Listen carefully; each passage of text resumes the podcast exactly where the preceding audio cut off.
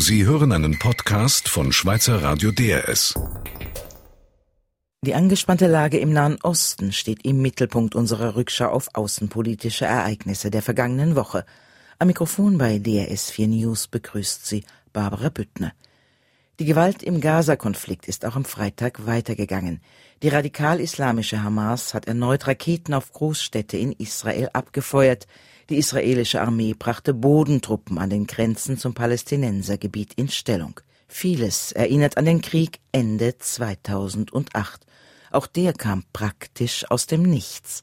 Ursula Hürzeler fragte den Nahostexperten Michael Lüders, ob sich die Geschichte wiederholt. Auf den ersten Blick sieht es in der Tat so aus. Allerdings gibt es insoweit einen Unterschied, als der Krieg zum Jahreswechsel 2008-2009 mit großer Brutalität und Härte geführt wurde. Es gab schon in den ersten Tagen und Stunden sehr viele Verluste auf Seiten der Palästinenser.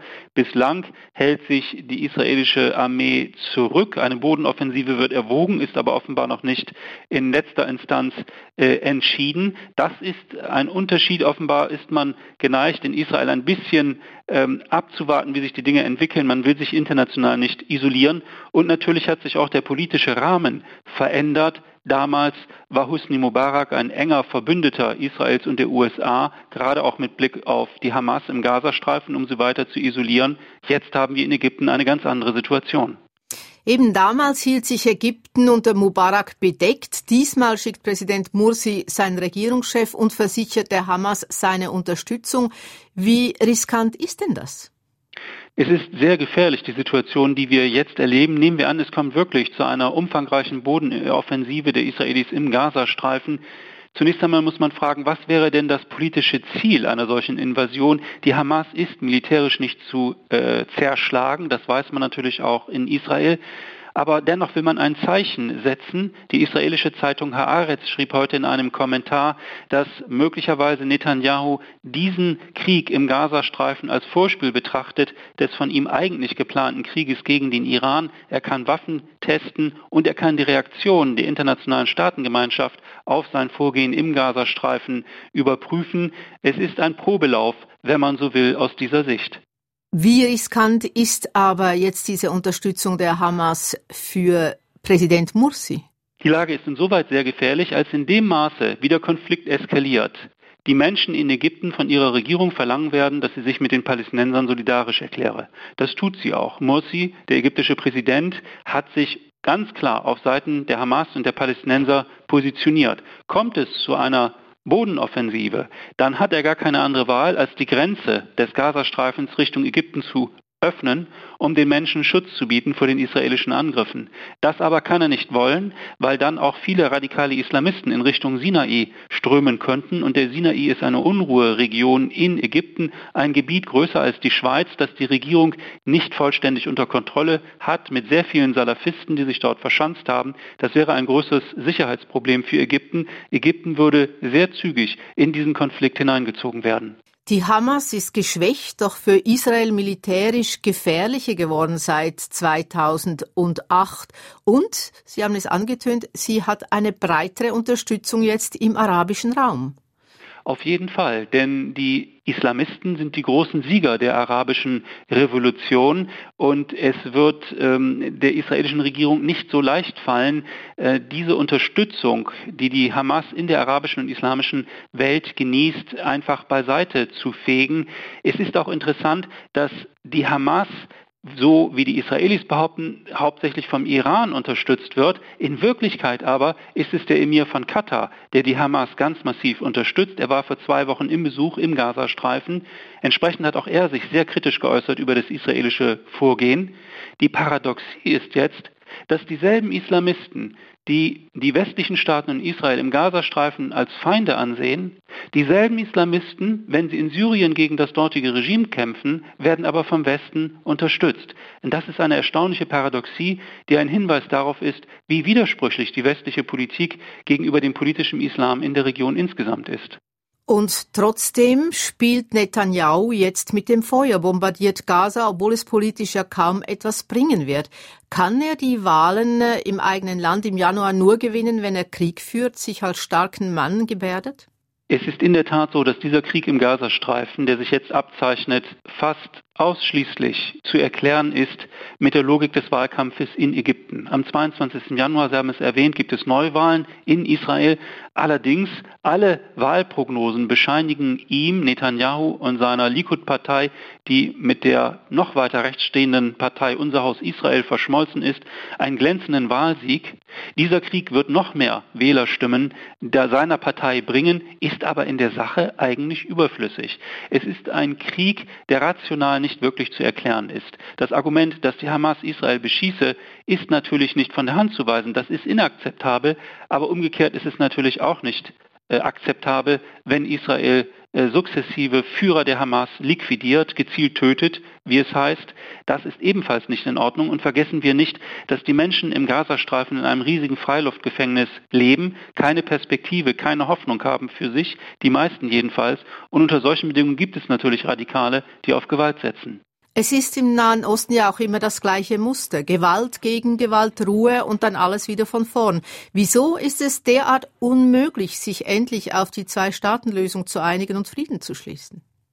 Nun, es gibt Hardliner auf beiden Seiten, die das nicht wollen, aber man muss ganz klar sagen, die Hauptverantwortung liegt auf Seiten der israelischen Regierung, denn sie ist der äh, Goliath in diesem Konflikt und nicht etwa der David. Es wäre der israelischen Regierung möglich, die Siedlungspolitik zu beenden, aber fast täglich werden neue Häuser in Ostjerusalem und im Westjordanland gebaut. Das hat zu tun mit Ideologie aus Sicht der Ultranationalisten und der Ultraorthodoxen, die in Israel politisch den Ton angeben und vor allem die Partei von Netanyahu, Likud, aber auch unser Haus Israel wählen, diese ultrarechten Kreise wollen keinen Kompromiss, wollen keine Versöhnung mit den Palästinensern, weil sie der Meinung sind, dass äh, das Westjordanland, die Westbank zu Israel gehöre wie Tel Aviv oder Haifa. Sagt der Nahostexperte Michael Lüders. Der Konflikt zwischen Israel und den radikalen Palästinensern ist also wieder voll entbrannt und zum ersten Mal seit dem Golfkrieg vor über 20 Jahren wurde auch in Tel Aviv wieder Luftalarm ausgelöst, weil aus Gaza Raketen auf die Stadt abgefeuert wurden. Der schweizerisch-israelische Doppelbürger Carlos Strenger ist Professor für Psychologie an der Universität Tel Aviv. Daniel Eisner fragte ihn am Freitag, wie er diesen Sirenenalarm erlebt hat. Ja, es war in gewisser Hinsicht ein Gefühl des Déjà-vu. Ich war während äh, des ersten Golfkrieges 1991 auch hier und mit natürlich auch ein gewisses Gefühl der äh, Verzweiflung, dass wir hier nie zur Ruhe kommen. Sie sprechen von Verzweiflung. Ist das ein weit verbreitetes Gefühl? Wie gehen die Menschen in Tel Aviv mit der aktuellen Situation um?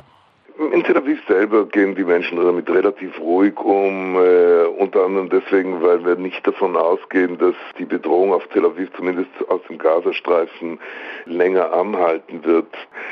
Es ist mehr ein Gefühl, dass das Land als Ganzes einfach nicht zur Ruhe kommt und dass die Israelis vor allem sehr, sehr bedrückt ist ja folgendes.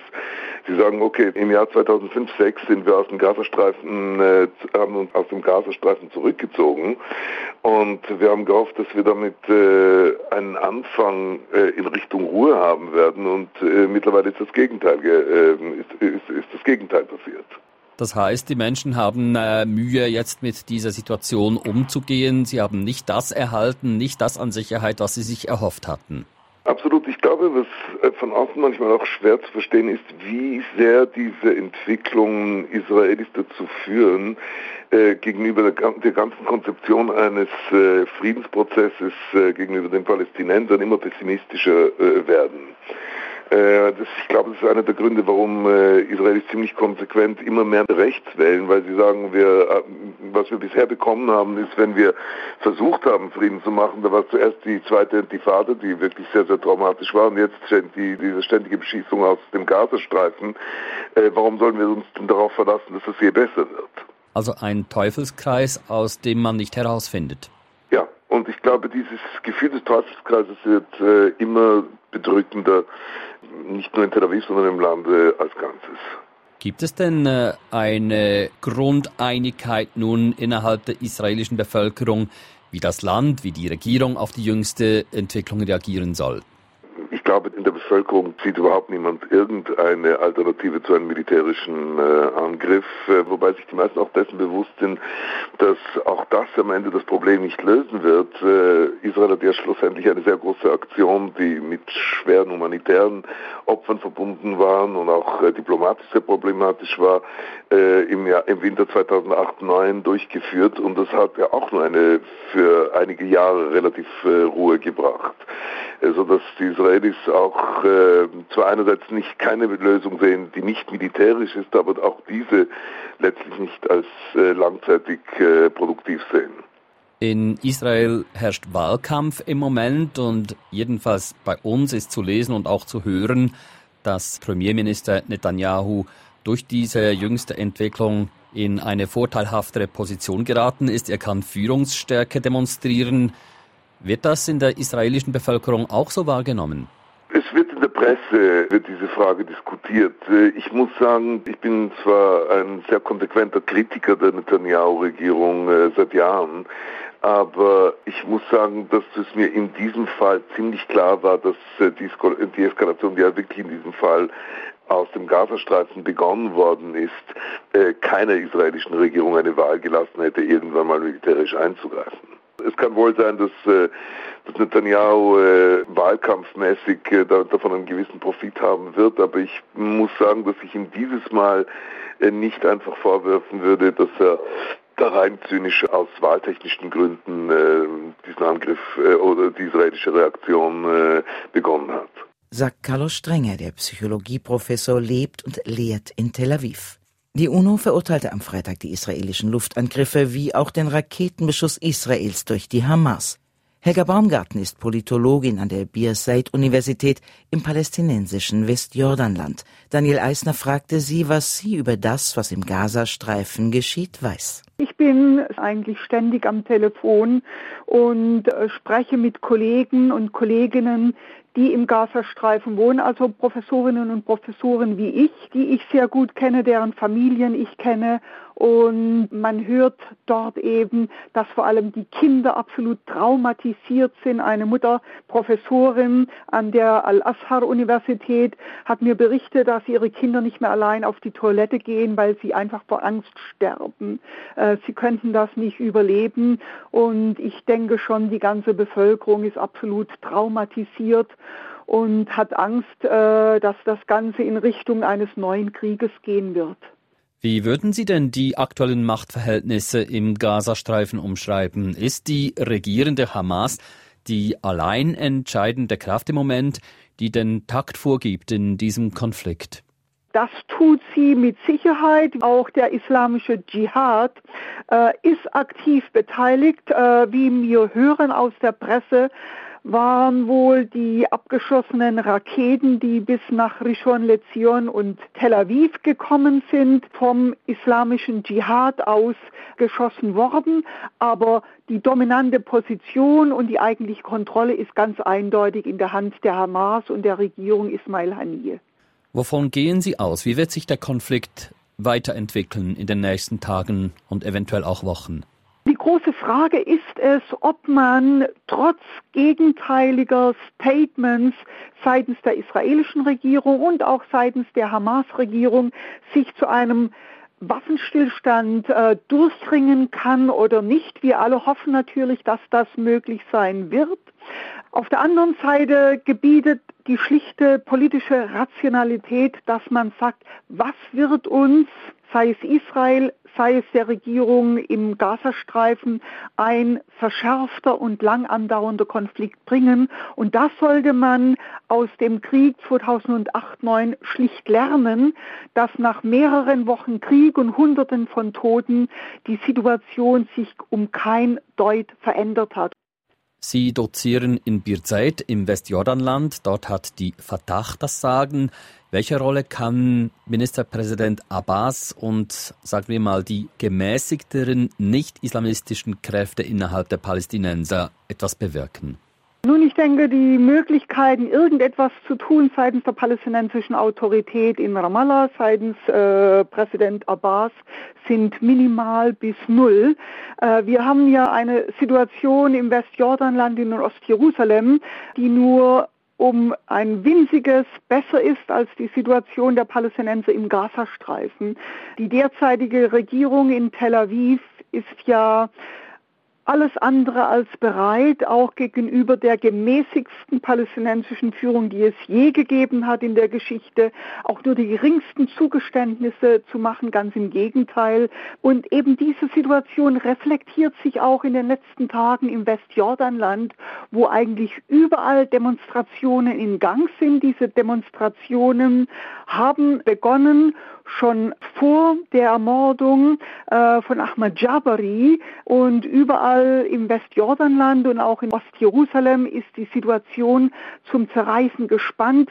Die Palästinenser sehen schlicht und einfach egal welcher politischer Couleur sie sind, dass Israel ihnen nicht das Geringste anbieten möchte und dass aus israelischer Sicht die Besatzung offensichtlich äh, für alle Ewigkeit andauern soll, also ein Zustand, der für keinen Palästinenser tragbar ist sagt die Politologin Helga Baumgarten, die an der Birzeit-Universität im palästinensischen Westjordanland lehrt.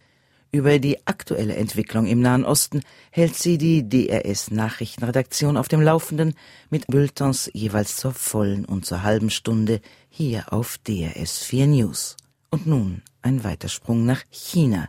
Der historische Machtwechsel an der Spitze der chinesischen kommunistischen Partei ist geschafft. Am Donnerstag hielt der neue starke Mann Chinas, Xi Jinping, seine Antrittsrede und er stellte das neue Führungsgremium vor – aus Peking unser Ostasien-Korrespondent Urs Morf.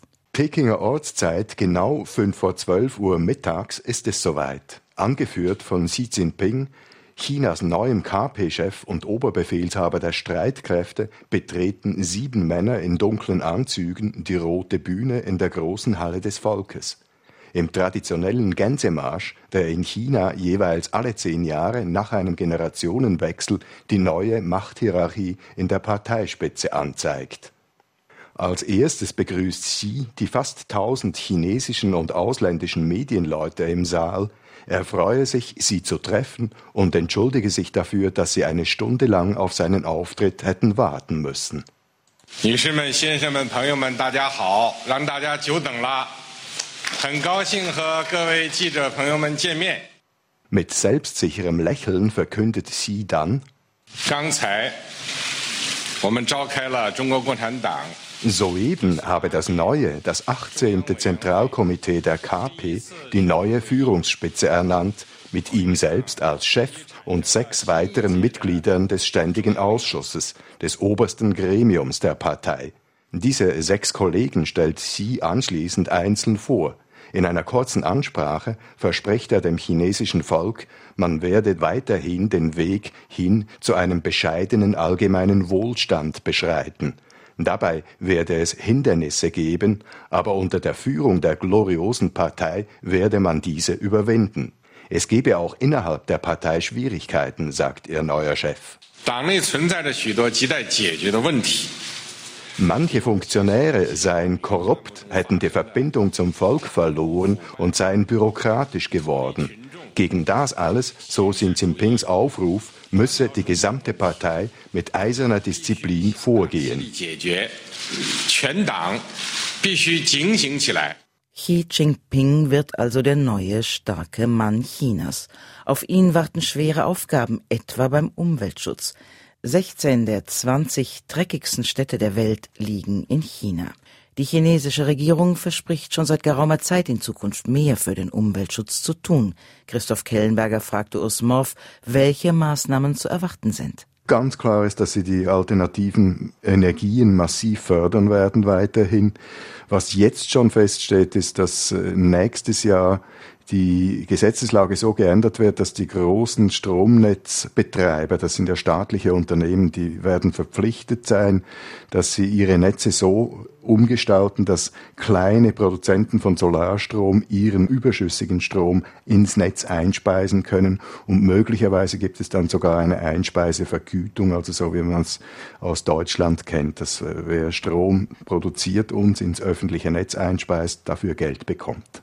Das heißt, die Stromproduktion, die wird auf viel mehr Produzenten verteilt. Das ist so, also das sind natürlich dann kleine und mittlere Betreiber, die können nicht den ganzen Stromverbrauch Chinas decken, das ist unmöglich. Da wird man weiterhin auf große Kraftwerke Kohle, Gas, Wasser und so weiter angewiesen sein. Aber es kommt einfach eine zusätzliche Energiequelle dazu. Es wird für die Leute eindeutig interessanter, eben Solar Panels irgendwie auf den Parkplatz zu hängen oder aufs Dach zu hängen und zu schauen, dass man eben mehr Strom produziert, als man selber gebraucht. Dann heißt das, man muss die Versprechen der chinesischen Regierung, mehr auf umweltfreundliche Energien zu setzen, ernst nehmen. Die Versprechen muss man auf jeden Fall ernst nehmen. Die chinesische Führung ist sich schon lange bewusst, dass sie ein riesiges Problem hatte mit der Umwelt.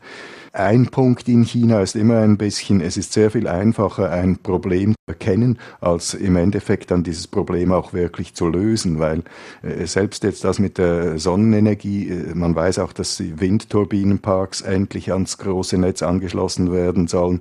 Es werden Erdgaspipelines aus Zentralasien gebaut, aber das alles ist nur ein Tropfen auf den heißen Stein. Also China hat einen riesigen Energiebedarf und es wird sehr, sehr schwierig sein. Man kann diesen Energiebedarf nicht mit alternativen Energien allein decken in absehbarer Zukunft. Die Energien, das ist das eine Problem. Chinas Ressourcen werden aber auch immer knapper. Zum Beispiel haben Millionen Menschen keinen Zugang zu sauberem Trinkwasser. Was hat die chinesische Parteiführung davor?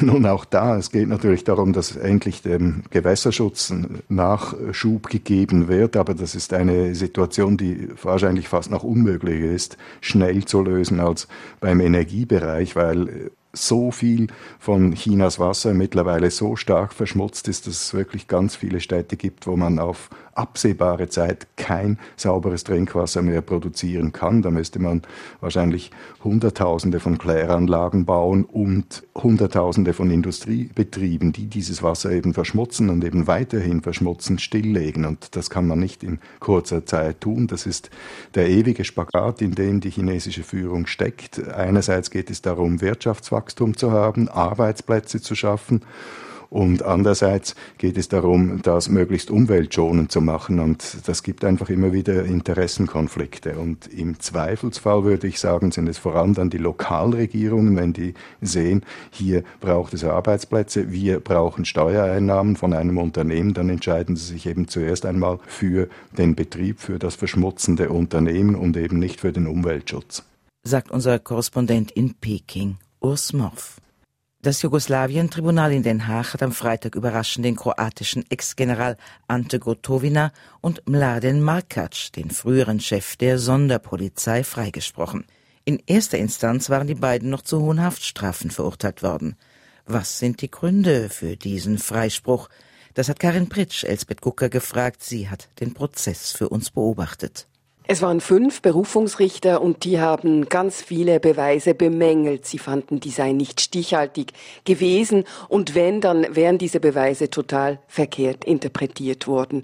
Äh, der Ex-General Ante Gotovina, der musste sich ja äh, für die Vertreibung der serbischen Bevölkerung aus Kroatien äh, verantworten, ethnische Säuberung, bei der mehr als 300 Zivilisten ermordet und mehr als 90.000 Menschen mit Gewalt vertrieben wurden. Für die erste Instanz war eindeutig, dass Gotovina dafür verantwortlich war und dass er vor allem nichts gegen all die Verbrechen, die, die, die seine Soldaten verübt haben, dass er nichts dagegen getan hat. Für die Berufungskammer waren diese Umstände aber weniger klar. Ja, man, man könne diese Verbrechen Gotovina nicht einfach in die Schuhe schieben, argumentierten die Richter. Das ist ein markanter Sinneswandel. War denn dieser Freispruch in irgendeiner Weise zu erwarten? Nein, dieses Berufungsurteil ist wirklich eine kleine Sensation. Damit hat wohl äh, natürlich die Menschen in Kroatien, aber hier hat niemand damit gerechnet. Immerhin haben die beiden, Gotovina und Mladen Markac, der, der Ex-Chef der kroatischen Sonderpolizei, immerhin haben die beiden sehr, sehr hohe Strafen bekommen. Gotovina 24 Jahre und Markac 18 Jahre.